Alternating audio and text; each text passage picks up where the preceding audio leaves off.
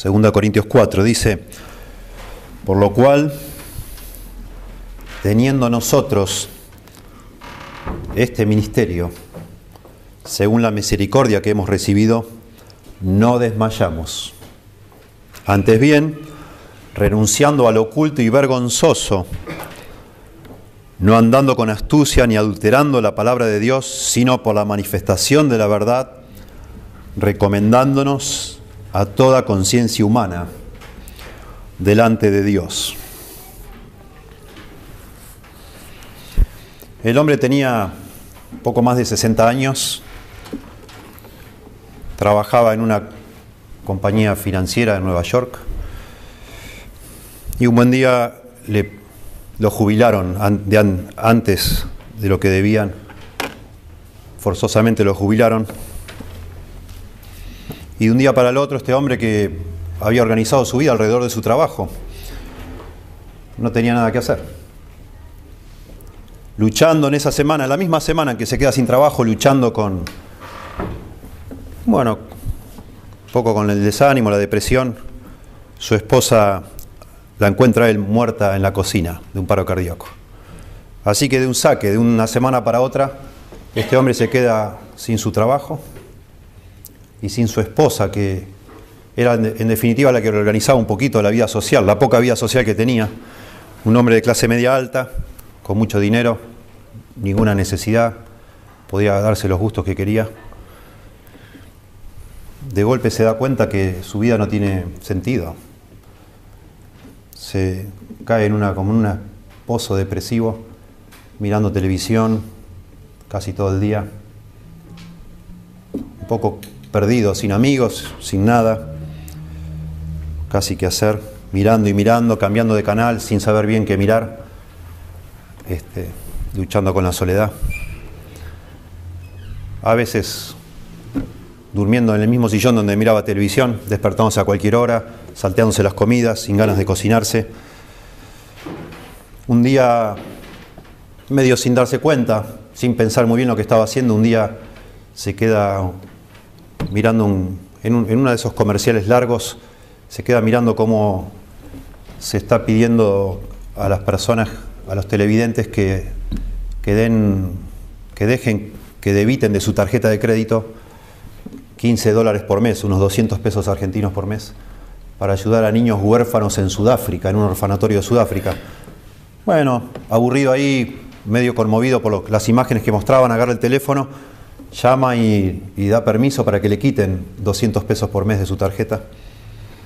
Y así siguen los días.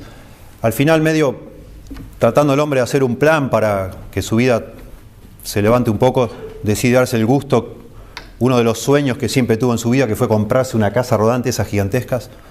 Se la compra, no tiene problemas, le sobra el dinero. Bueno, y comienza a salir, a recorrer ciudades, a ver lugares turísticos, a encontrarse con gente desconocida, a hablar de cualquier cosa, a darse cuenta que hay mucha gente igual a él, que no sabe ni para qué vive, que le sobra el dinero, que no tienen ningún problema ni de tiempo ni de dinero, pero que, que realmente la vida no tiene mucho sentido. En una de esas charlas con una de esas personas, este hombre le dice, muy pronto moriré, tal vez en 20 años, tal vez mañana, la verdad no me importa. Una vez que yo muera, y también mueran todos los que me conocen, será como si nunca hubiera existido. ¿Qué diferencia, me pregunto, habrá hecho mi vida a alguien? Y se contesta él a sí mismo, ninguna diferencia de la que yo pueda, pueda pensar en este momento. Ninguna diferencia en absoluto. Bueno, así sigue su vida, a veces paseando, comiendo por ahí, dándose algún gusto, mirando televisión sobre todo.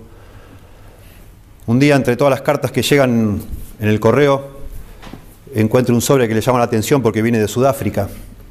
Lo abre y es una notita de una monja del orfanatorio que le agradece por los 15 dólares mensuales y le dice si no se anima a escribir una notita para Tommy, que es el nene que, al que le asignaron a él como su, bueno, por el dinero, digamos, para personalizar ese dinero, dijeron, bueno, tu dinero va para Tommy. Por favor, escribí una notita y si podés mandar una foto. Bueno, él escribe una notita, pone la foto, la manda y sigue su vida, mirando y no viendo nada, paseando y no disfrutando nada, comiendo y nada. Su vida como un hongo, sin, sin realmente sacar provecho de nada, sin sentido. Un día llega una carta más, más adelante, pasando los meses. Y en esa carta él la abre, sentado en su cocina, en su, todo desordenado, su casa. Abre la carta y solo hay un dibujito en la carta, hecho con palotes, de un nene chiquitito, como hacen los niños del jardín. Y en el dibujito hay un nenito chiquitito y una persona grande agarrado de la mano del nenito, nada más. Dos personas, el hombre y el nenito. Y debajo escrito con mucha dificultad y con letras desparejas, están los nombres de esas dos personas, como los dibujitos que hacen en el jardín, los chiquitos, ¿no? Mamá, papá y el nene o los hermanitos. Y abajo del nenito dice Tommy, y abajo del hombre está el nombre de esta persona. Inmediatamente esta persona se da cuenta que la única cosa valiosa que hizo en toda su vida fue mandar 15 dólares por mes a un chiquito de Sudáfrica. El único impacto que fue toda su vida fue darle 15 dólares por mes a alguien y mandarle una fotito por carta. Nada más. Nada más. Para eso nació, se esforzó toda su vida y va a morir un día y eso fue toda la marca que dejó en este mundo. Comenzamos esta serie acá en 2 Corintios a principio de este año pensando en eso, en, las marcas que vamos a dejar nosotros en este mundo. Hablando de lo que es una vida productiva, estuvimos hablando de la productividad, de, de cómo vivir una vida que vale la pena ser vivida. Y siempre que pensamos en una vida que vale la pena ser vivida, en eso pensamos, en cómo nuestra vida va a impactar a otros para la eternidad. Porque eso es lo único que importa. Todo lo demás, nos dice la Biblia, se va a fundir, todo va a pasar todo, todo va a desaparecer. Nada, va a ser, nada de lo que nos rodea acá en este momento es permanente, salvo las almas de cada uno de nosotros y las personas que están por allá afuera. Lo único que es eterno son nuestras almas. Y pensando de cómo podemos nosotros hacer nuestra vida más productiva, se nos ocurrió mirar la vida del apóstol Pablo. Porque el apóstol Pablo, según vemos en la Biblia, es una de las personas que más ha impactado en este mundo, que más su vida más, más valió la pena ser vivida, la, vida del apóstol Pablo. Asombroso ese hombre, todo lo que hizo para Dios, para otros, y el impacto eterno que tuvo su vida. Y entonces queríamos de alguna manera ver la vida de él y pensar cómo nosotros, si es posible, podemos seguir algunos de los principios que guiaron la vida del apóstol Pablo. Y acá en 2 Corintios,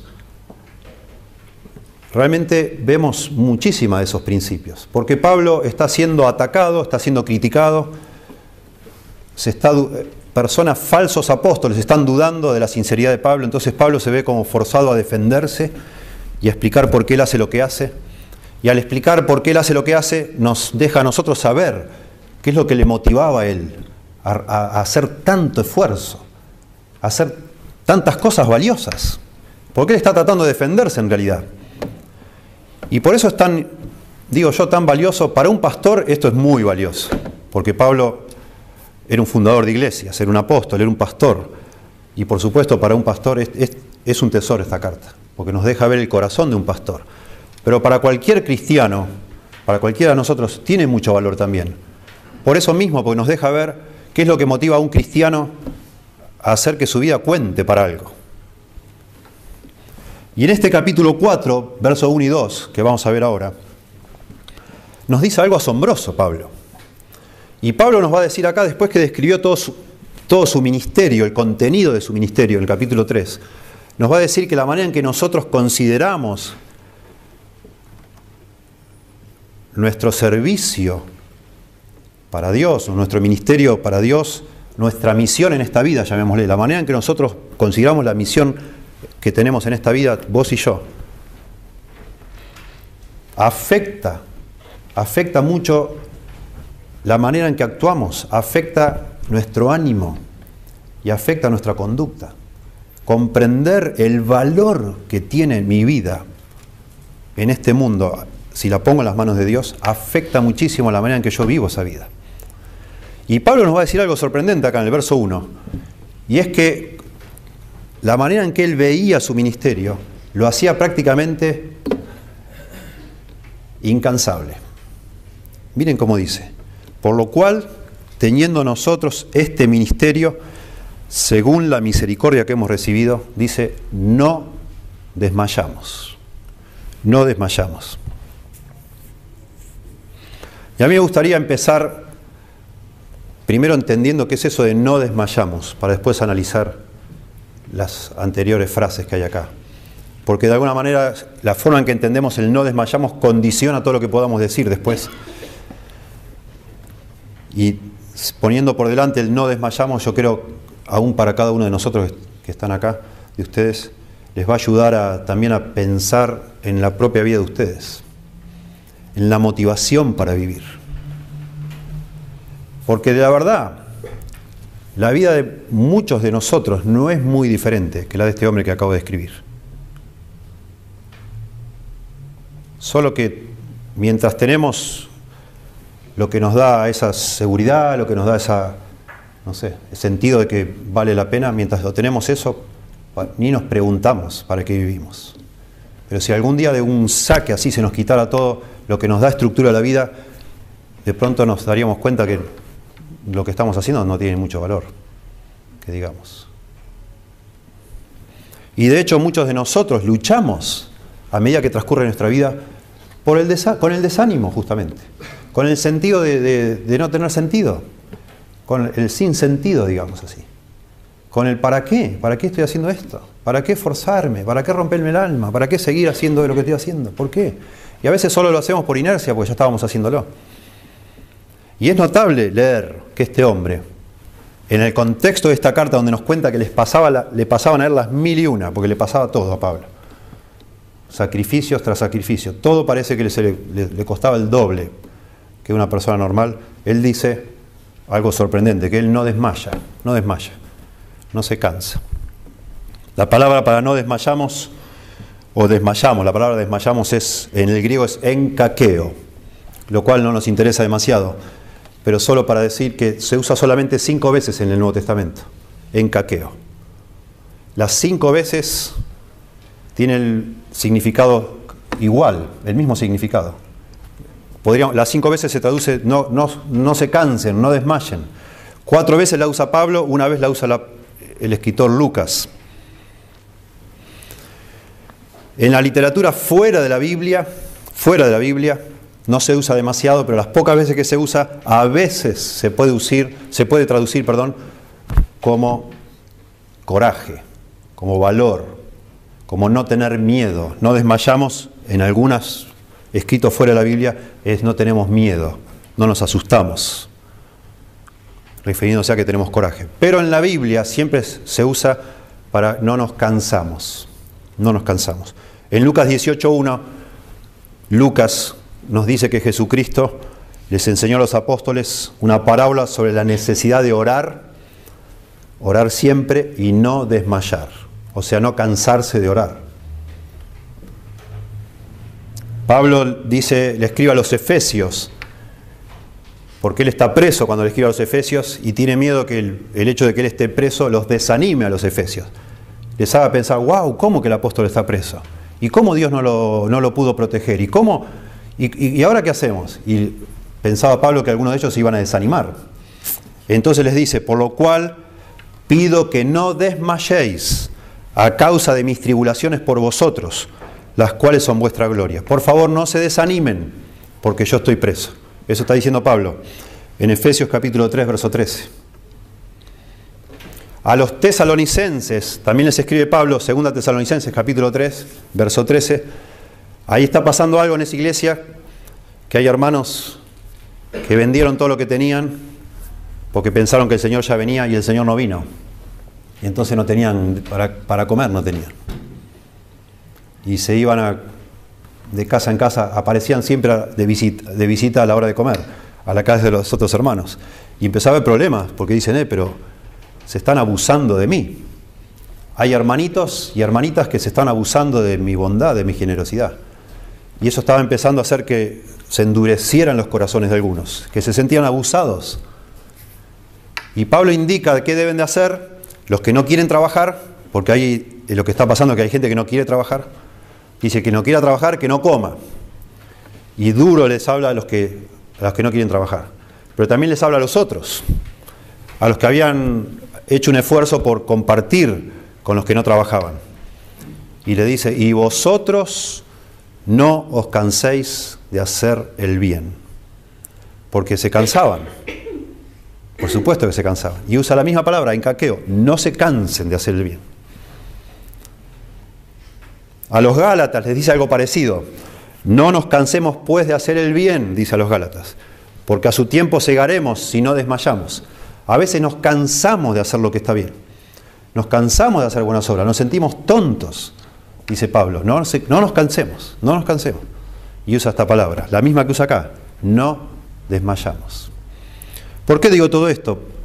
Me gusta mencionar estos cinco usos de la palabra en la Biblia, porque todo tiene que ver con situaciones cotidianas de la vida en, los tiempos bíblicos y en nuestra vida también.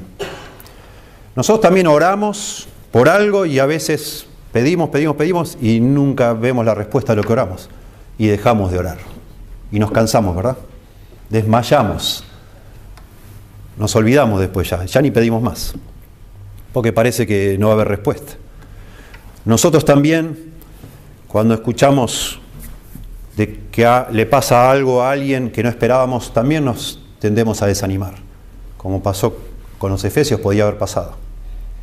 Nosotros también a veces nos sentimos abusados por otros y tenemos la tentación a no ayudar más a nadie, porque dos o tres a lo mejor se abusaron de nuestra generosidad y decimos, va, ya, ya no le doy más a nadie y listo. Y de nuevo se aplica. Y nosotros también nos cuesta seguir haciendo lo que está bien cuando no vemos fruto de eso, como en el contexto de Gálatas, como lo que es este, sembrar y cosechar. A veces hay una brecha muy larga entre la siembra, todo lo que yo hago y el fruto de eso. Parece que no vale la pena. Un papá se cansa.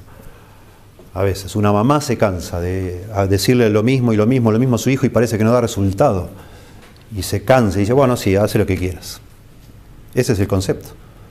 Porque parece que no da resultado lo que estamos haciendo. Y así, en muchas áreas de la vida, como que tendemos a desanimarnos, a decir, bueno, ya, no lo voy a hacer más. No vale la pena lo que estoy haciendo. Tenemos esa sensación de que algo que estamos haciendo no vale la pena. Y ese es el punto con el que luchamos. Con si realmente hacer algo o continuar haciendo algo tiene algún valor. Cuando nosotros no podemos ver que algo que estamos haciendo tiene realmente valor, significado, tenemos la tendencia a dejar de hacerlo.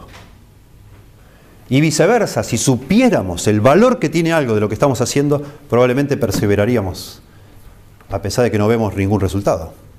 Y eso es lo que está diciendo acá Pablo. Pablo está diciendo que él no desmaya, no se cansa, porque comprende el valor que tiene su vida, comprende el valor de lo que él está haciendo, y eso lo hace casi incansable. Eso es lo que está pasando acá. Maravilloso. La palabra encaqueo significa desanimarse, abandonar, desmayar, desfallecer, cansarse, al punto de llegar allá a descuidar, a ser negligente de un deber o una responsabilidad que uno tiene, ya abandonarla, decir ya, no tiene caso hacer todo esto. ¿Para qué? ¿Para qué? Da la idea de cansarse de hacer algo de estar harto, de estar aburrido, de estar hastiado, fatigado por algo. O sea, es, perder la motivación, perder las ganas porque no le encontramos sentido a lo que estamos haciendo. Es rendirse. Lo contrario sería ser obstinado, ser persistente, perseverante, ser tenaz, terco con algo así. Lo voy a seguir haciendo, lo voy a seguir, no voy a aflojar, no voy a aflojar. Eso es lo que dice Pablo, que es acá. Un experto en palabras griegas francés llamado Speak. Dice la mejor traducción de este versículo acá, 2 Corintios 4.1, de esta frase, no desmayamos, es no aflojamos. Me gusta eso, no aflojamos. Pablo no aflojaba, no aflojaba Pablo. Y nosotros aflojamos, y mucho aflojamos, ¿o no? Claro que sí. Por eso me parece fascinante este texto, porque de alguna manera, de nuevo, con lo que dijimos al principio, si pudiéramos descubrir qué es lo que hacía que Pablo no, no abandone, que Pablo no se desanime, a lo mejor podríamos nosotros, de la misma manera, llegar al punto de no desanimarnos tanto y perseverar en las cosas que valen la pena. Bueno, Pablo nos dice acá qué es lo que, qué es lo, que lo hacía que él nunca se desanime. A pesar que le pasaban las mil y una, porque le pasaban, de todo le pasaba. Y lo cuenta acá en, en 2 Corintios. Y él seguía y seguía y seguía. Y seguía. Noten en 4.16, no más. Noten en 4.8. Dice, estamos atribulados en todo, 4.8, estamos atribulados en todo, mas no angustiados, en apuros, mas no desesperados, perseguidos, mas no desamparados, derribados, pero no destruidos. Siempre a punto de morir está Pablo. En el capítulo 1 dice eso, estuve a punto de morir un montón de veces. Y sigo, y sigo, y sigo. Y dice en el verso 16, por tanto, no desmayamos. Antes, aunque este nuestro hombre exterior se va desgastando, el interior no obstante se renueva de día en día. Pablo se siente agotado físicamente, lo está diciendo acá, pero aún así interiormente él sigue y sigue y sigue. Y no se da por vencido el hombre aunque el cuerpo le va fallando ya, y eso es lo que está describiendo al final del capítulo 4 y principio del 5, que ya, ya no es un pibe Pablo, no es un muchacho, y ya tiene demasiadas batallas encima, y ya se siente que ya no da más, debe doler todo, me imagino yo, y describe después la cantidad de cosas que le pasaron, y que de pronto le seguirían pasando. Pero aún así su alma se fortalece, se fortalece en conceptos. Es un hombre que tenía una claridad mental asombrosa de lo que debía ser y lo que era el valor que tenía su vida. Y de eso nos comparte aquí.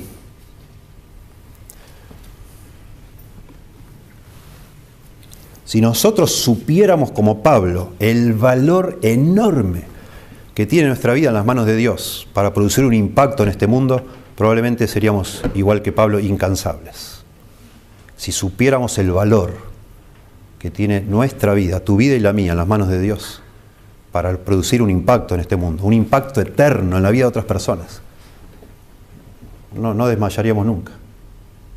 Fíjense, en primer lugar, tenemos que decir que Dios nos ha salvado, a los cristianos que estamos acá, varones y mujeres cristianos, Dios nos ha salvado para servir a otros en su nombre. Es lo mismo que decir Dios nos ha dado un ministerio, es lo que dice acá Pablo.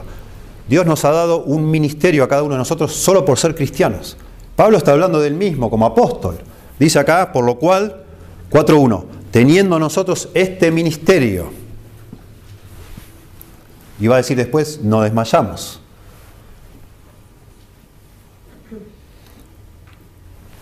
Pablo está hablando, por supuesto, de él, de su ministerio como apóstol, se está defendiendo ante los que lo acusan.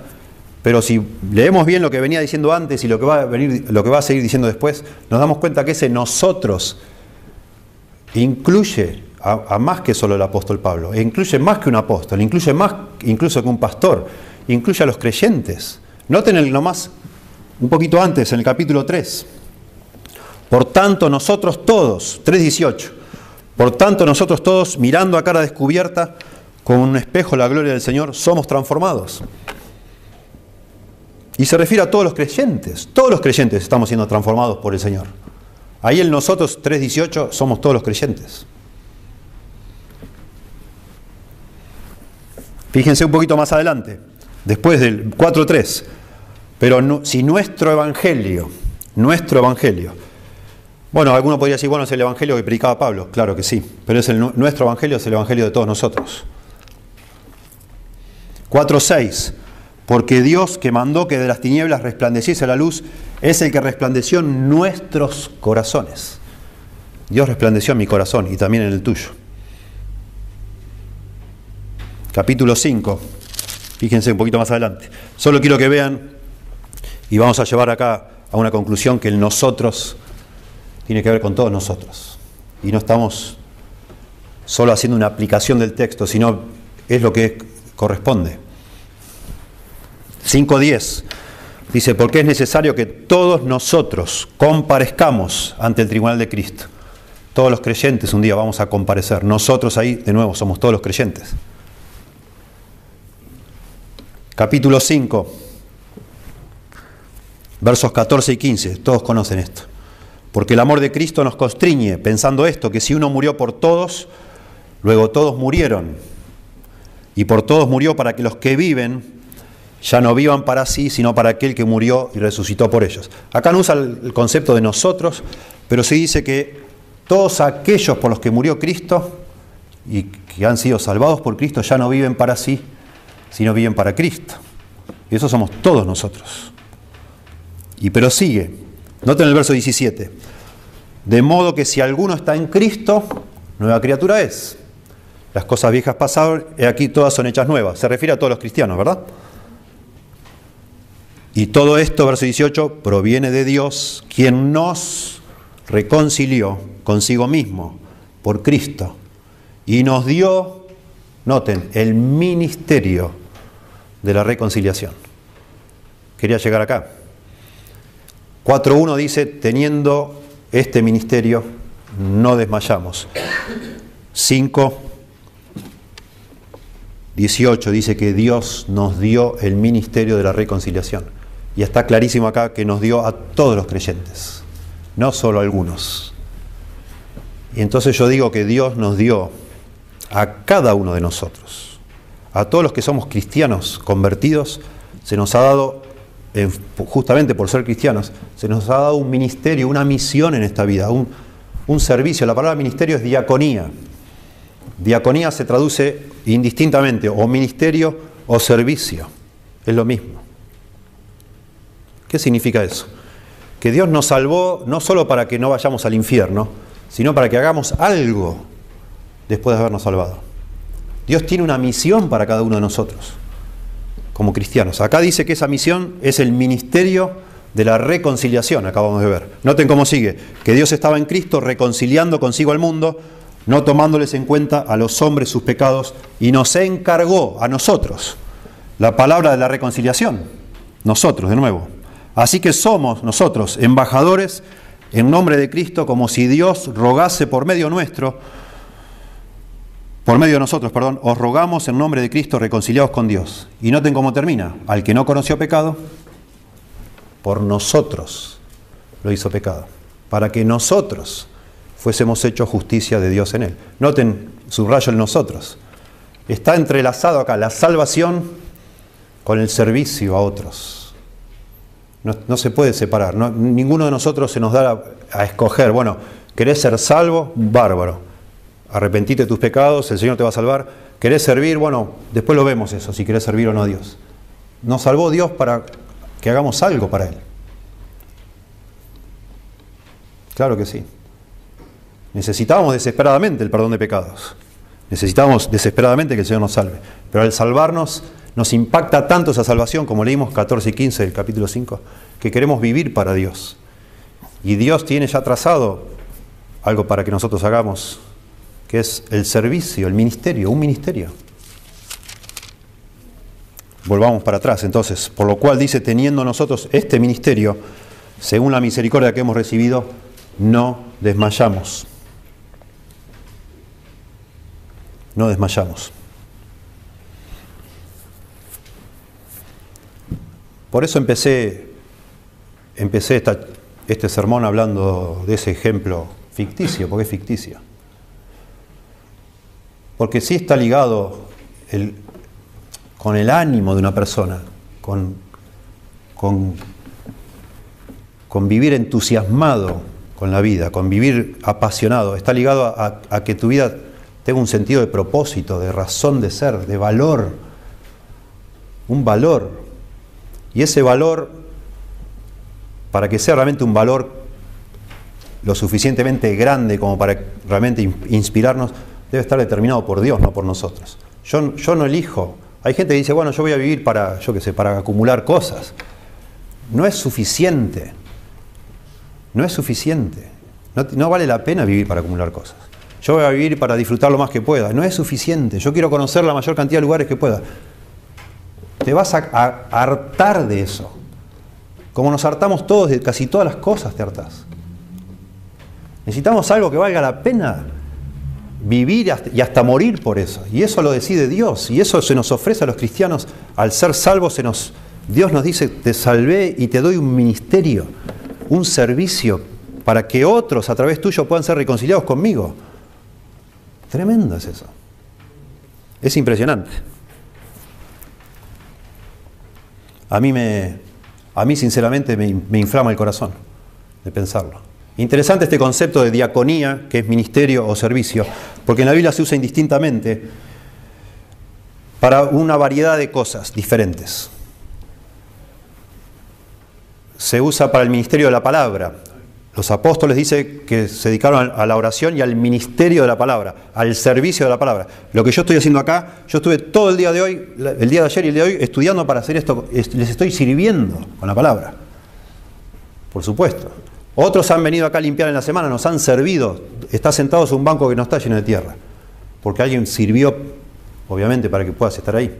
Y así, alguien está filmando acá, alguien le puso una batería al micrófono que tengo puesto. Son formas de ministerio eso. Bueno, lo arruiné. Esos son ministerios, claramente. Servicio. ¿sí? Servicio de la palabra cuando alguien se dedica a servir. De hecho, el don de servicio que se habla en la Biblia es el don de diaconía. Cuando Pablo sale por distintas iglesias a decir que está levantando una ofrenda para los santos en, Jerusalén, es muy interesante porque él menciona que, que otros, los hermanos le han pedido el privilegio de participar en este servicio a los santos. Ofrendar a otros es una forma de ministerio también.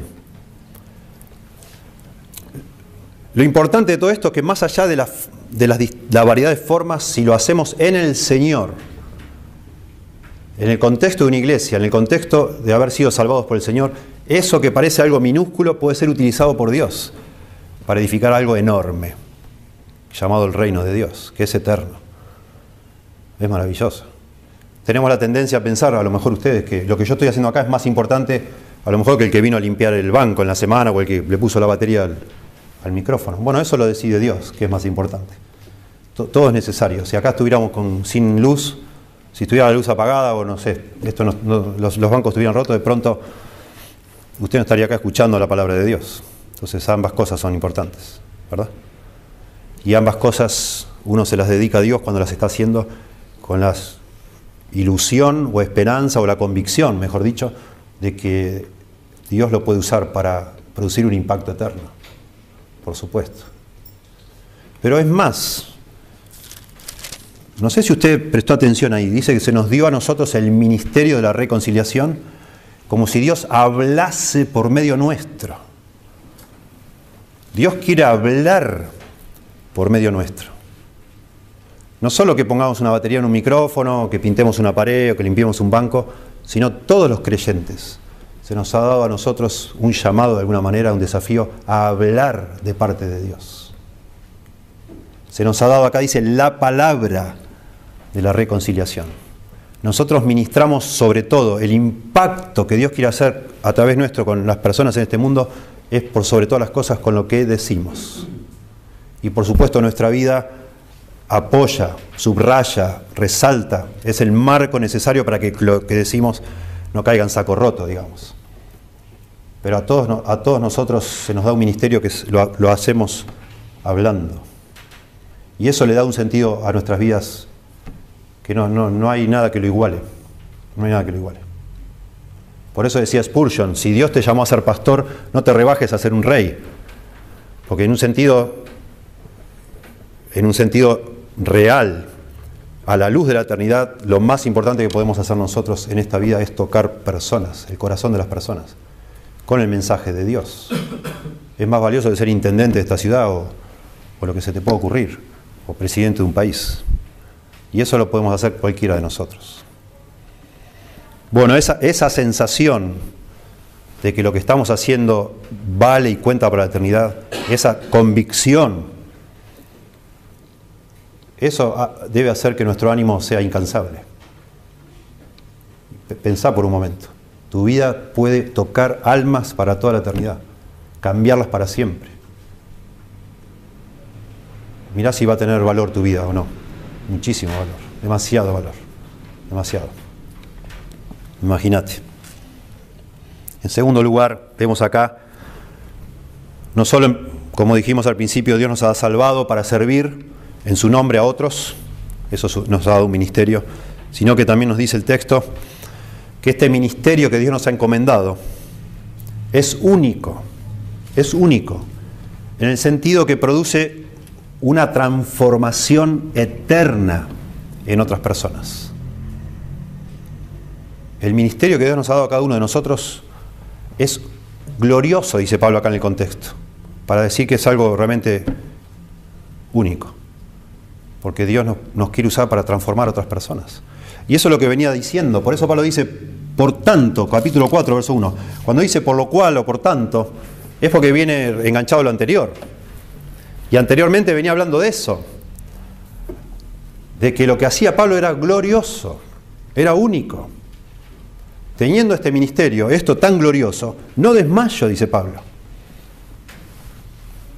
Si bien podemos hacer distintas cosas y todas las podemos dedicar a Dios y servir a Dios, lo que está acá en, disputa, lo que se está hablando acá es ese ministerio que tiene que ver con la transformación espiritual de otras personas.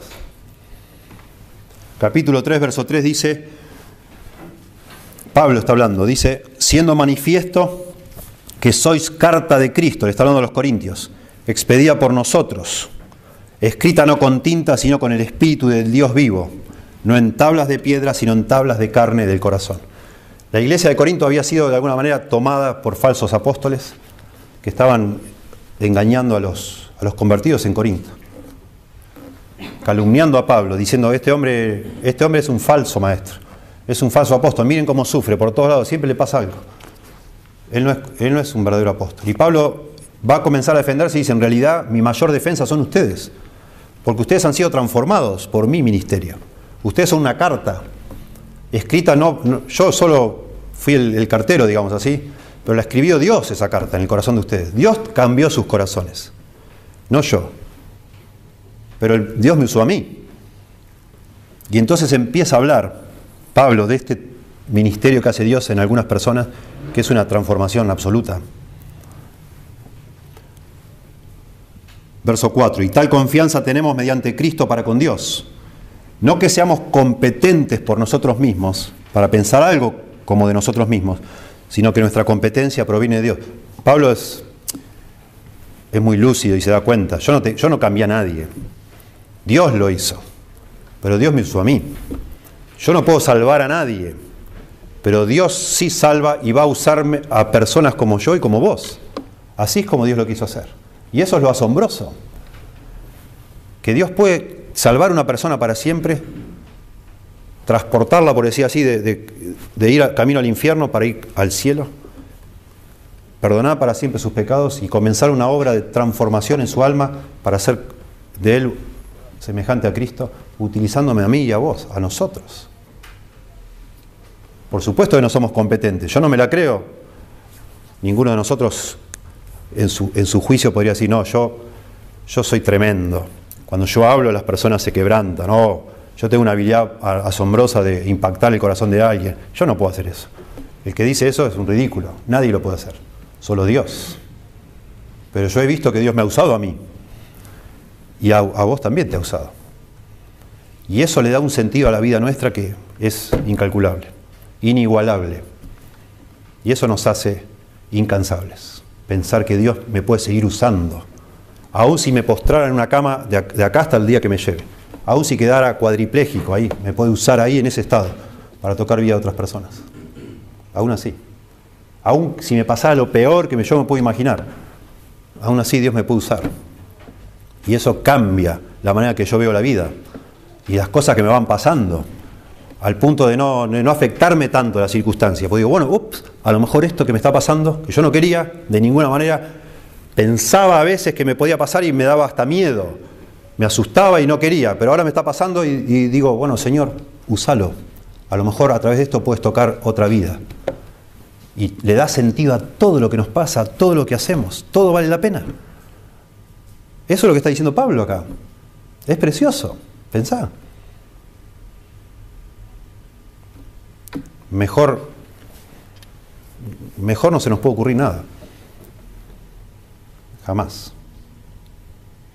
Y Pablo entonces continúa, y yo subrayo solo, mientras leo, quiero subrayar, usted sígame ahí en la Biblia, el concepto de ministerio, ministro, ministerio, y ya lo hemos visto antes, el, asunto de la gloria, gloria, glorioso. Dice capítulo 3, verso 6, el cual asimismo nos hizo ministros competentes. Otra vez, venía hablando de que no somos competentes en nosotros mismos, yo ni sé cómo cambiarte a vos, ni puedo, pero Dios me hace a mí un ministro, un siervo competente, de un nuevo pacto, dice acá, no de la letra, sino del espíritu, porque la letra mata, mas el espíritu vivifica. Y si el ministerio de muerte, y empieza a comparar con el ministerio de la ley de Moisés, el ministerio de muerte grabado con letras en piedra fue con gloria, tanto que los hijos de Israel no pudieron fijar la vista en el rostro de Moisés a causa de la gloria de su rostro, la cual había de perecer, ¿cómo no será más bien con gloria el ministerio del Espíritu? Porque si el ministerio de condenación, otra vez la ley, fue con gloria, mucho más abundará en gloria el ministerio de justificación. Porque aún lo que fue glorioso no es glorioso en este respecto en comparación con la gloria más eminente. Porque si lo que perece tuvo gloria, mucho más glorioso será lo que permanece. Lo que está tratando de decir Pablo, y seguramente atacando a estos falsos apóstoles, que estarían diciéndole a los corintios, no acepten lo que les dijo Pablo, la clave es guardar la ley, la clave es Moisés, quédense con Moisés, esto es un falso evangelio. Pablo dice, no, hermanos, este no es un falso evangelio, ustedes cambiaron. La ley no te puede cambiar. Ustedes son otras personas, Dios cambió su corazón. ¿Cómo fue eso? Porque el Espíritu Santo vino a vivir en sus almas. El Espíritu Santo los invadió a ustedes a través del nuevo pacto, este nuevo, este ministerio que Dios me encargó a mí y que nos encarga a nosotros. Por eso habla de glorioso, glorioso, glorioso. Porque claro, cuando Moisés recibió la ley, dice que su rostro brillaba y... Pero la ley, aún brillando el rostro de Moisés, la ley no puede dar vida como da el Espíritu Santo. La ley no puede justificar, como dice acá, ministerio de justificación a los que la guardan, como puede hacer el mensaje que nosotros tenemos. Personas que andan por la calle pensando, sabiendo, en el fondo de su corazón, sospechando que, son culpables delante de Dios, viviendo con culpa, con temor a la muerte. Y nosotros tenemos una palabra de reconciliación, de justificación. Tenemos un mensaje que da vida, como dice acá, vivifica, justifica. Un ministerio del Espíritu, dice. Porque es el Espíritu que es el que nos puede usar y el que puede tomar otra vez nuestra disposición a, compartir el, el, Evangelio y transformar otras personas. El Espíritu Santo obra a través de sus hijos, de los creyentes. Y dice también que ese ministerio es más, es más eminente, o sea, es superior al de la ley y es permanente. Por eso digo, cosa también preciosa de pensar, que todo lo que yo hago para Dios en este ministerio que me ha dado es permanente, es eterno, es para siempre. Ninguna actividad humana me ofrece semejante promesa, que lo que yo hago en el Señor, los frutos que me da el Señor son para siempre. Pensar. Bueno, tenemos que pensar y pensar en esto. Pablo pensaba, sin duda, y le impactaba tanto que decía, yo no me desanimo jamás. Por supuesto que me debilito, pierdo fuerza, tengo, soy débil humanamente, pero en cuanto repaso en mi mente de qué se trata lo que estoy haciendo y sigo para adelante. Como puedo, sigo. Como Terminator. Sigo, me sacan el brazo y ahí sigo, y, y sigo, y sigo, y sigo adelante. Y sigo, no me frena nadie. Porque mi, mi corazón está, que, está hecho fuego de pensar que Dios me puede usar para transformar a alguien de una manera eterna, permanente, para justificar a otro, para dar vida, vida espiritual. Pensá. Tremendo. Es asombroso. Yo me trato de maravillar a mí mismo todo el tiempo con estas cosas.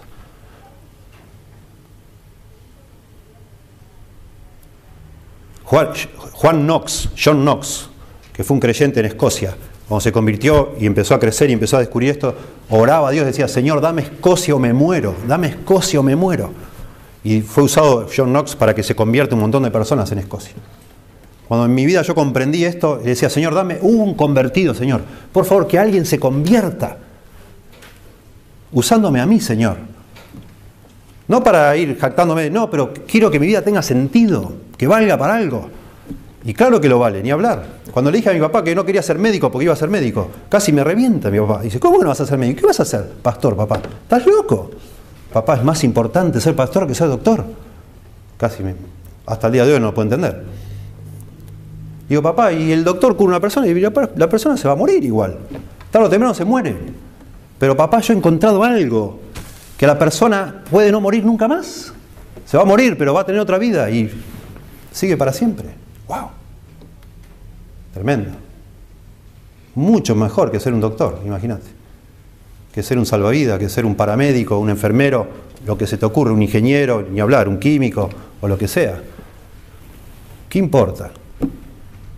no desprecio la profesión de ninguno de ustedes, pero no es un fin en sí mismo, no, tiene ninguna de esas cosas que mencionamos, tiene el poder de motivarte para ser incansable.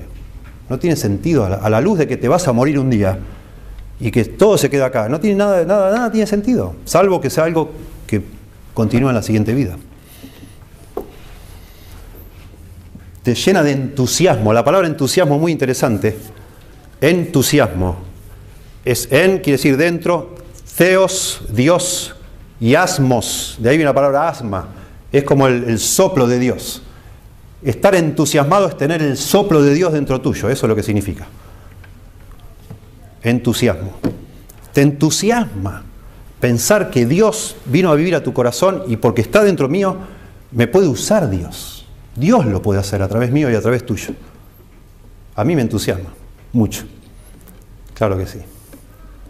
Y me encanta porque incluso Dios me usa eh, cuando yo ni me doy cuenta que me está usando.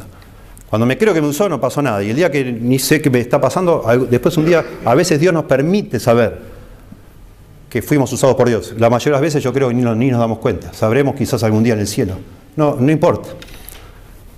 Pero tenemos la promesa de que Dios, al venir a vivir a nuestro corazón, puede a través nuestro hacer cosas espirituales, transformaciones genuinas que son para, para siempre. Y eso le da sentido, por supuesto, a nuestra vida, afecta nuestro ánimo, nos anima, enormemente nos anima. Saber que tenemos un ministerio que Dios nos quiere usar a cada uno de nosotros y saber que ese ministerio es la transformación para siempre de personas, a través de la salvación y una vez que son salvos, lo que se llama la santificación, que son también cambios para siempre, formar a Cristo en cada uno de nosotros. Dios usa a otros para hacer eso. Es lo que venía diciendo 3.18. Por tanto, nosotros todos mirando a cara descubierta, como en un espejo, la gloria del Señor, somos transformados de gloria en gloria en la misma imagen como por el Espíritu del Señor. Hay una transformación espiritual realizada por Dios, por el Espíritu de Dios, usando la palabra de Dios, pero también usando a otros creyentes. Por eso el Señor, hablando en ese discurso, ¿se acuerdan en Juan, cuando, en Juan 6, cuando habla del que cree en mí? Dice, no tendrá sed jamás. El que cree en mí no tendrá hambre jamás. Pero también en un momento dice, el que cree en mí no solo no tendrá sed jamás, sino dice, de su interior correrán ríos de agua viva. ¿Qué significa eso? Que no solo voy a satisfacer mi sed, sino que a través mío otras personas van a satisfacer su sed. Yo voy a ser de bendición para otras personas para satisfacer la sed de su alma. Dios se la va a satisfacer pero me va a usar a mí y a vos. Tremendo. Es muy motivador eso. A mí me motiva y mucho. Y en segundo lugar, Pablo, o en tercer lugar, hemos recibido un ministerio. Ese ministerio tiene impacto eterno. En tercer lugar, el ministerio que hemos recibido de Dios, lo hemos recibido por pura misericordia. Dice acá, 4.1, por lo cual, teniendo nosotros este ministerio, según la misericordia que hemos recibido, no desmayamos. Y esto de nuevo impacta la manera en que vivimos, saber de que todo lo que tenemos lo hemos recibido por misericordia.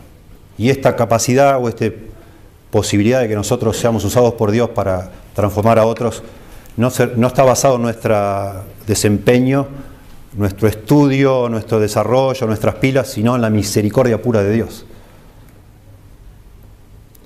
Eso es muy motivador también, muy motivador. Por supuesto. No depende de mí, Dios decide.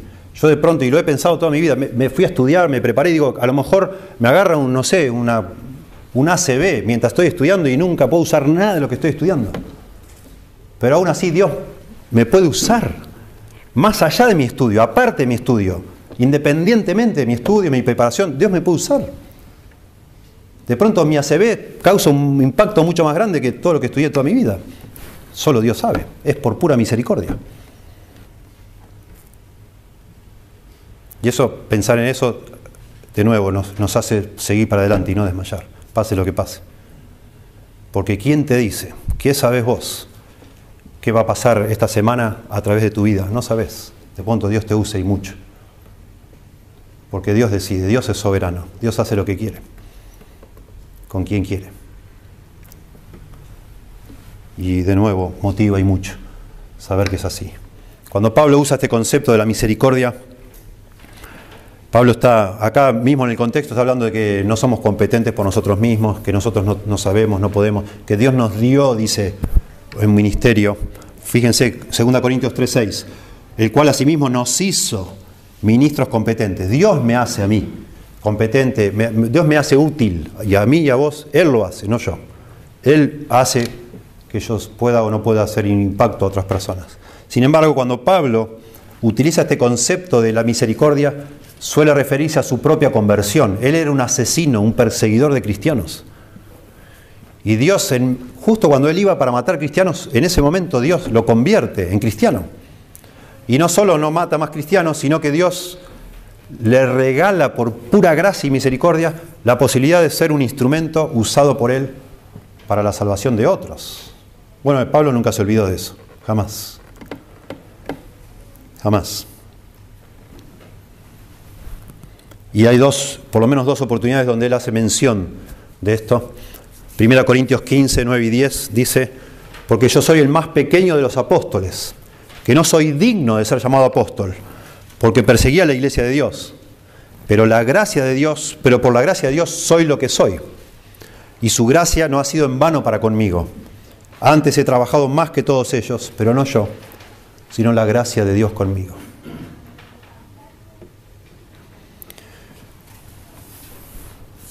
Yo encuentro en mi propia vida que lamentablemente a veces es como un sub y baja nuestro ánimo, a veces estamos reanimados, queremos hacer todo, después a veces estamos repinchados y así, así vamos, ¿no?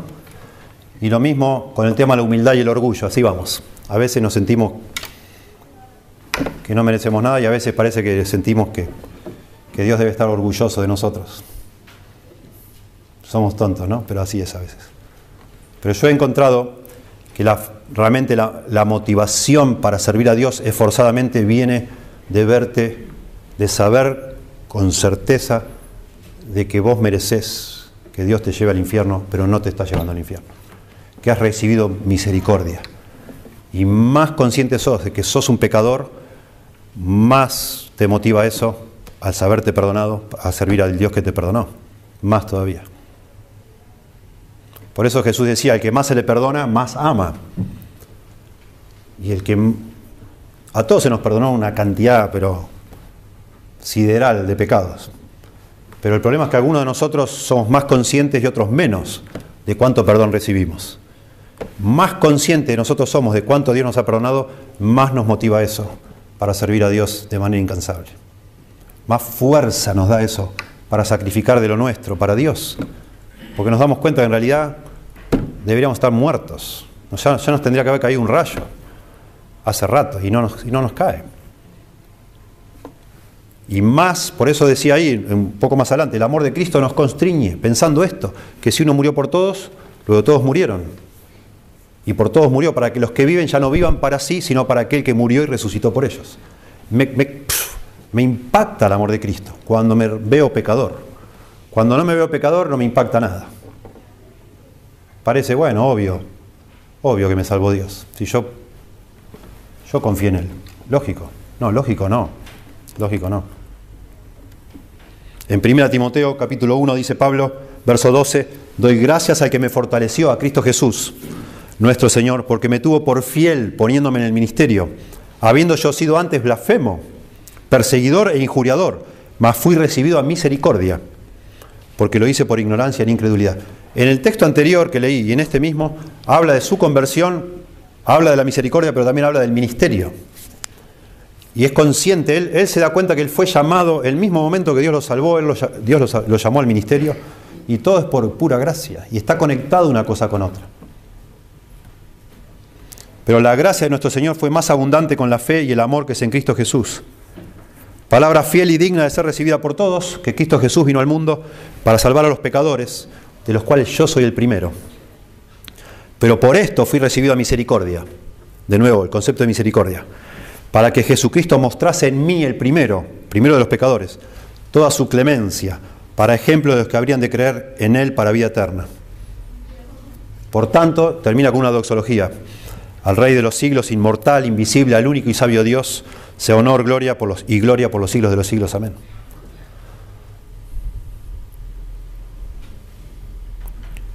Yo leo en vida acá, podemos ver grandes hombres de Dios, contemporáneos nuestros hay, hay varios que podemos ver y a veces leyendo uno descubre y lee la biografía de uno y la biografía de otro y hay como algo en común en todos ellos. Todos se han sentido tremendos pecadores y eso les ha motivado a, a hacer un esfuerzo enorme y a la medida que Dios les daba fruto por esos esfuerzos, no engrandecerse, sino mantener esa humildad y ese coraje también. Y esa motivación pero con un perfil bajo, en el sentido de, bueno, por la gracia de Dios, estoy viendo lo que estoy viendo. Me decía una vez un hombre que tuvo mucho éxito, y él me decía, yo hace años que me acuerdo nos visitó acá en Lobos, y acá no pasaba nada. Y un día me abrazó y me dijo, ¿sabes qué? Yo te admiro, me dice. Yo siempre suelo pensar que si Dios no me hubiera dado todo el fruto que me dio, a lo mejor yo hubiera abandonado el ministerio, porque soy tan débil que Dios sabe que necesito ver fruto para animarme. Y por eso me ha dado tanto fruto Dios, decía. Pero a veces pienso en las personas que trabajan y trabajan y trabajan y no hay fruto y no hay fruto y no hay fruto y siguen, que esos son los, más fuertes, me decía él, para animarme, estaba tratando de animar al hermano. Pero el hermano tuvo fruto y mucho, pero se seguía viendo como nada, pensando, bueno, Dios me da éxito, entre comillas, humanamente hablando, porque en realidad soy tan débil porque yo no soy nada. Y seguía trabajando y seguía trabajando y siguió trabajando hasta el día que el Señor se lo llevó. Porque se daba cuenta de todo es la pura misericordia de Dios. Eso es lo que es. Y eso nos hace trabajadores incansables para Dios. Bueno, y finalmente el versículo que sigue entero, capítulo 4, verso 2. Piense conmigo por un momento. Estamos diciendo que Dios a todos nosotros, los creyentes, nos da un ministerio un servicio, una misión en esta vida que tiene trascendencia eterna. Y esa misión principal es tocar el corazón de otras personas para la salvación y la santificación. ¿verdad? Eso, eso afecta nuestro ánimo de una manera única, nos hace incansables. Eso no nos promete que no vamos a tener dificultad, que las cosas no nos van a salir o que todo nos va a salir bien lo que nos promete es que salga como salga, más allá de las circunstancias, Dios quiere tocar personas a través nuestro, para la eternidad. Y no sabemos bien cómo, pero lo puede hacer Dios y lo quiere hacer. Pero sí sabemos, por lo que hemos leído, que la forma en que Dios lo va a hacer es a través de lo que digamos. En definitiva, la clave de todo esto es que nosotros tenemos el Espíritu Santo. Yo tengo el Espíritu Santo en mi corazón. Y si alguna vez mi vida toca a alguien, es el Espíritu Santo el que lo hace. Yo soy un instrumento de Dios, un instrumento espiritual, y usted también, porque Dios habita en su corazón. Dios le puede usar a usted. Pero Dios le va a usar, porque así lo ha decidido Él, a través de lo que usted hable, principalmente. Principalmente. Es lo que habíamos visto en el capítulo siguiente, capítulo 5. Nos ha dado la palabra de reconciliación, como si Dios hablase por medio nuestro, dice Pablo. Capítulo 4, verso 5, dice, porque no nos predicamos a nosotros mismos, sino a Jesucristo como Señor. Yo no voy por ahí hablándole a los demás de quién soy yo, qué hago, qué no hago, qué hice. Yo, para que Dios me use a mí, yo tengo que ir hablando de Jesucristo, de lo que Él hizo, ¿verdad? De lo que Él hizo. Y entonces, y esto es lo que sigue Pablo, y no sabemos bien porque Pablo se está defendiendo, Pablo, de un ataque. Y nos cuesta, porque no sabemos exactamente todos los detalles del otro lado, nos cuesta discernir cuándo Pablo se está defendiendo y cuándo él está contraatacando, digamos así. Porque Pablo es muy sabio y ha decidido no dejar pasar este asunto porque lo ve como grave. Están los corintios siendo engañados por falsos maestros y dice, bueno, no, voy a defender no, no a mí mismo, voy a defender el mensaje claro, voy a poner los puntos sobre las IES. Y por momentos se defiende y por momentos ataca, Pablo, a estos falsos maestros. Y no sabemos bien exactamente cuándo hace una cosa o la otra. Pero dice, noten el verso 2, antes bien, renunciamos al oculto y vergonzoso, no andando con astucia ni adulterando la palabra de Dios, sino por la manifestación de la verdad, recomendándonos a toda conciencia humana delante de Dios. Acaba de decir el verso 1 que su, su, comprensión de lo que era el ministerio que Dios le había dado a él y a todos nosotros le hacía incansable pero ahora va a decir que también su comprensión que él tiene del ministerio hace que él tenga mucho cuidado en la forma que hace, la manera que se conduce. Y esto nos, nos importa a todos nosotros también. Si el impacto que Dios quiere hacer en la vida de otras personas no depende de mi habilidad, no depende, no depende de mi intelecto, ni de mi ingenio, de mi astucia, de mis trucos, de mis engaños, sino todo lo contrario, depende de Dios Dios es el que lo hace a través mío. Entonces yo no puedo hacer el ministerio de cualquier manera. Yo no puedo utilizar, por decir así, técnicas humanas o truquitos para engañar a una persona, para convertirla a Dios, para convencerla, para traerla a la iglesia y que sea cristiano. No se puede. Ninguno de nosotros puede hacer a nadie cristiano. Ninguno de nosotros puede, utilizando ciertas, no sé, técnicas de psicológicas o de, seducción, de, no sé, de manipulación, no podemos producir un cambio en nadie. Podemos producir un cambio, pero no es el cambio que Dios hace, no es un cambio eterno. No es un cambio eterno.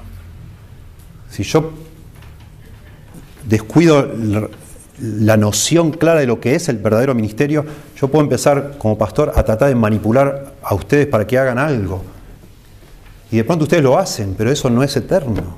Eso es pan para hoy, hambre para mañana, como decimos nosotros. No tiene valor. En cuanto yo doy ese paso de decir, bueno, el objetivo mío es llenar esta iglesia como sea, pero eso no es eterno.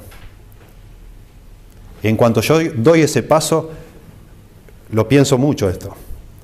Ya mi vida no tiene sentido, no tiene el valor que Dios le quiere dar a mi vida. Porque ya me corrí de lo que Dios quería hacer a través mío para hacer lo que yo quiero hacer, lo que yo quiero hacer usándolo a Dios. Eso no tiene valor eterno. Pensá. A lo mejor llenemos esta iglesia. A lo mejor aumentemos las ofrendas un montón. A lo mejor me pueda enriquecer, como harán muchos pastores a través del ministerio. Pero todo eso no tiene valor eterno, nada. No vale la pena.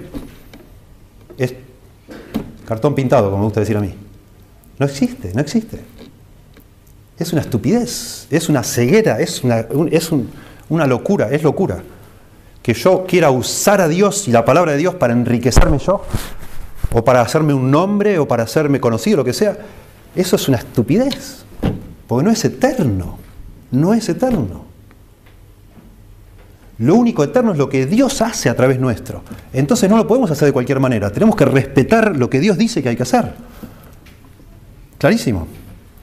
Tenemos que ceñirnos a su palabra y confiar que su palabra es la que va a tocar a otro corazón. No mi, astucia, no mis artimañas, no mis, mis truquitos. Y eso es lo que está acá diciendo Pablo.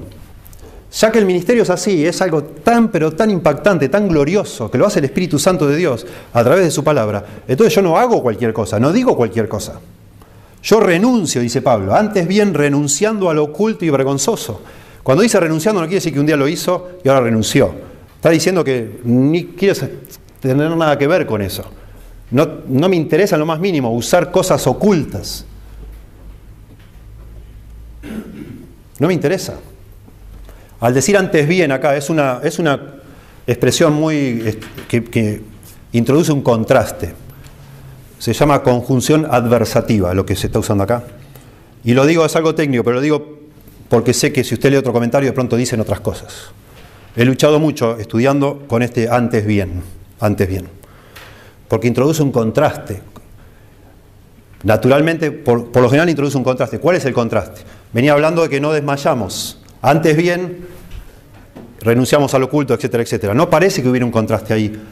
Y entonces la gente que insiste que hay un contraste, en vez de traducir no desmayamos, dice no tenemos miedo o no perdemos coraje. Yo creo que es un error y por eso también tomé tiempo mostrar que las cinco veces que se usa esta palabra se usa en el sentido de no nos cansamos. ¿Y ¿Cuál es el contraste entonces? El contraste a veces no es en vez de blanco negro, sino no, no solo esto, sino también esto. No solo entender de qué se trata el ministerio me da mucho ánimo, sino también afecta la manera en que hago el ministerio. No solo afecta mi motivación, sino también afecta los métodos que uso para hacer el ministerio. Ahí está el contraste. Y entonces dice, renunciamos al oculto y vergonzoso, y se refiere a esto, a las cosas que se, traman en, en secreto, que si alguno la supiera daría vergüenza. Si alguno supiera de nosotros las cosas que hablan los líderes de ciertas iglesias, de cómo van tramando sus estrategias o sus técnicas para poder atrapar más personas, daría vergüenza. Y Pablo probablemente está atacando con esto a los falsos maestros que están ahí. Pero Pablo dice, yo no hago esas cosas, yo todo lo que hago lo hago abiertamente, con sinceridad, con franqueza. No necesito utilizar eso. Y todo lo que sigue es una explicación de qué es eso de renunciar al oculto y vergonzoso. Dice, no andando con astucia, ni adulterando la palabra de Dios. La idea de astucia ahí es otra vez de usar, de usar artimañas, de usar cosas que no están bien, de manipular, de manipular. Si utilizas ese mismo concepto en 11.3, hablando de Satanás, Satanás hace eso. 11.3 dice, pero temo que como la serpiente con su astucia engañó a Eva, vuestros sentidos sean de alguna manera extraviados de la sincera fidelidad de Cristo. Pablo dice que no usa astucia, no usa trucos para agarrar personas, no, no usa eso. Cada tanto miro canales de televisión donde hay gente que usa trucos. Es tremendo. La otra vez yo estaba mirando y estaba con mi señora. A mí me emocionó me tocó el corazón, porque mucho de eso apunta a, las emociones, a la sensibilidad. En un momento yo me encuentro a mí mismo diciendo, wow, Dios está obrando ahí. No, no, no está obrando Dios ahí. No está obrando Dios ahí. Porque no está la palabra de Dios. Porque no se respeta la palabra de Dios. Pero sí te, te emociona y sí te, te conmueve y ese es en eso consiste el truco, que la persona sí se conmueve con el testimonio de este, del otro, y digo, wow, tremendo. Pero después sube el pastor a predicar y predica otra cosa de lo que está en la palabra de Dios. Dios no está ahí. No está ahí, Dios no está. Aunque el testimonio antes de que predicaran te tocó el corazón. Es un truco. Es una artimaña. Pablo dice, yo no hago eso, no lo hago. No solo no ando con astucia, no uso esas este, estrategias astutas para engañar, esa es la idea, para engañar. Ni adultero la palabra de Dios. La palabra adulterar es diluir, era, se usaba del vino que tenía agua. Ni agarro la Biblia y le hago decir lo que no dice. Eso es adulterar la Biblia. Para mis propios fines. No lo hago. Otra vez, ¿Lo podemos llegar a hacer? Claro que sí. Pero en el momento que yo decido hacer eso, ya Dios no va a producir ningún cambio, ninguna transformación eterna. Ya no va a haber vida, vivificación, ya no va a haber justificación, no va a haber nada permanente, sino algo de acá de la tierra nada más. Empezamos sin darnos cuenta levemente a convertir la iglesia en un club. Y eso es lo que pasa en muchas iglesias. Ya no está el Señor ahí. Pero si hay un montón de gente, claro que sí. ¿Hay cristianos ahí? Probablemente sí haya. Solo Dios sabe. Solo Dios lo sabe. Pero sí, puede ser que haya todavía. Y en eso, eso lo hace todavía más engañoso. Porque no es que todo, todo, absolutamente todo lo que pasa ahí o todo lo que se dice, todo está mal. Es una mezcla de cosas que suenan bien y el que conoce la Biblia se da cuenta y dice, eso, no, eso, eso está bien. Pero esto otro, nada que ver. Todo diluido. Tiene el mismo sabor, pero no es lo mismo. Sí, no dice Pablo, y ahí terminando dice lo que él sí hace en forma positiva. Por la manifestación de la verdad. Acá está hablando de que él habla la verdad abiertamente, a la vista de todo el mundo. Es exactamente lo contrario a lo oculto, noten. Es un contraste a propósito. Lo oculto y vergonzoso, Pablo dice, yo hago todo abiertamente, manifiesto la verdad, recomendándonos a toda conciencia humana delante de Dios. Y de nuevo, ese recomendándonos a toda conciencia es lo opuesto andar con astucia. Pablo confía que su mensaje, explicado sin vueltas, confiando en que Dios va a obrar cuando se está exponiendo el mensaje, llega a la conciencia de cada persona para que cada persona en su interior, con ese mecanismo que Dios nos ha hecho, que es la conciencia, que puede de alguna manera discernir lo que está bien, lo que está mal, la verdad y la mentira, que cada conciencia sea o no sea tocada por Dios ante la exposición de ese mensaje. Y finalmente lo que más importa, más allá de lo que piensen las personas, es Dios. Por eso dice delante de Dios. Mi ministerio, para que tenga valor, tiene que ser hecho como Dios manda no usando truquitos humanos, la transformación la hace Dios y yo me recomiendo a las personas que lo escuchan para que Dios obre. Y si Dios no obra en nadie, está bien, yo hago todo lo que hago para agradar a Dios, yo lo hago delante de Dios, en definitiva. Y eso hace que lo que haga tenga valor. Dios decide, Dios sabe, Dios se ocupa. Qué necesidad, hermanos, hoy en día ambas cosas que hablamos. Yo enfaticé más el tema del ánimo, porque estamos en una iglesia, gracias a Dios, por la gracia de Dios, donde se habla, como dice acá, abiertamente la verdad de Dios. Se explica la palabra y usted en sus faldas tiene la Biblia abierta y puede evaluar si lo que se está diciendo es algo que está acá o se agarró de otro lado. Pero es necesario, si, yo explicara esto mismo en otro contexto, de pronto haría menos énfasis en la motivación para no desmayar y más énfasis en la adulteración de la palabra de Dios. Porque es lo que, la tristeza que hoy vemos. Tremendo. Y personas que se, les ha cauterizado la conciencia y no se dan cuenta, pretenden servir a Dios, pero no lo hacen. Y Jesús, de una manera impactante, dice, en aquel día muchos me dirán, Señor, Señor, en tu nombre hicimos, en tu nombre profetizamos, en tu nombre echamos fuera demonios, en tu nombre hicimos milagros, ministerio, en tu nombre hicimos ministerios. Pero yo os diré, apartados de mí, nunca os conocí, hacedores de maldad, nunca os conocí. Hay gente que hoy está ministrando en el nombre de Dios, pero Dios no los conoce. Y no van a ir al cielo, claramente. Se están engañando a sí mismos y por supuesto engañando a todos los que lo siguen. Y lo mismo pasó en la época de Pablo. Hermano, volviendo a nosotros acá, yo quiero motivarle. Quiero, de verdad, oro y preparo esto pensando en cada uno de ustedes que nos conocemos. Y algunos de ustedes ya, ya los veo y a mí me bendice y me, entusiasman a mí también. Veo que Dios ha obrado a través de su palabra y están entusiasmados para servir a Dios, digamos así, en otra dimensión de cómo lo venían haciendo. Por favor, medite y piense a pesar de que le dé miedo, yo sé que nos da miedo, hablar a otros del Señor. Porque tiene miedo a equivocarse, a decir algo que no está mal, que, no está del todo bien. Prepárese un poco más. Capacítese, está bien. Chequee si lo que va a decir está bien o está mal, pero hable del Señor. Usted tiene el Espíritu de Dios y está en una iglesia donde se enseña la palabra de Dios. Usted conoce la palabra de Dios. Aunque no quiero decir esto para que se enorgullezca, pero muchos varones que están acá saben más de la palabra de Dios que muchos pastores que andan por ahí pretendiendo representar a Dios. Pero ellos están hablando, algunos incluso de, todo corazón, creyendo que están haciéndolo bien. Y acá muchos de nosotros estamos callados. Y luchando muchas veces con el desánimo algunos de ustedes. No hay nada que te pueda animar más, que te pueda entusiasmar más en este mundo que repensar para qué estás acá. ¿Para qué? ¿Para qué? ¿Para qué? Ese es el punto en estos, todos estos textos de desánimo. Lo que está detrás de todos ellos es ¿para qué? ¿Para qué seguir orando si no hay respuesta? ¿Para qué seguir dando si se abusaron de mí? ¿Para qué esto? ¿Para qué lo otro? ¿Para qué? Parece que no tiene sentido.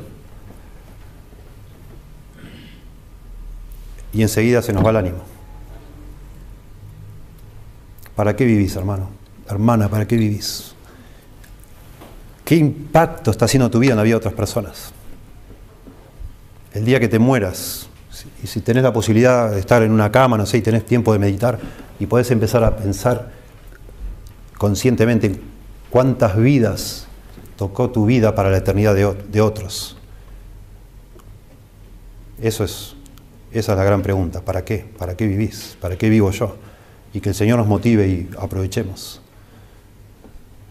Aprovechemos, vivimos en tiempos de, oscuridad tremenda, de apostasía tremenda y nosotros tenemos un privilegio tan pero tan grande de entender y conocer la verdad, que el Señor nos movilice y nos salgamos de verdad.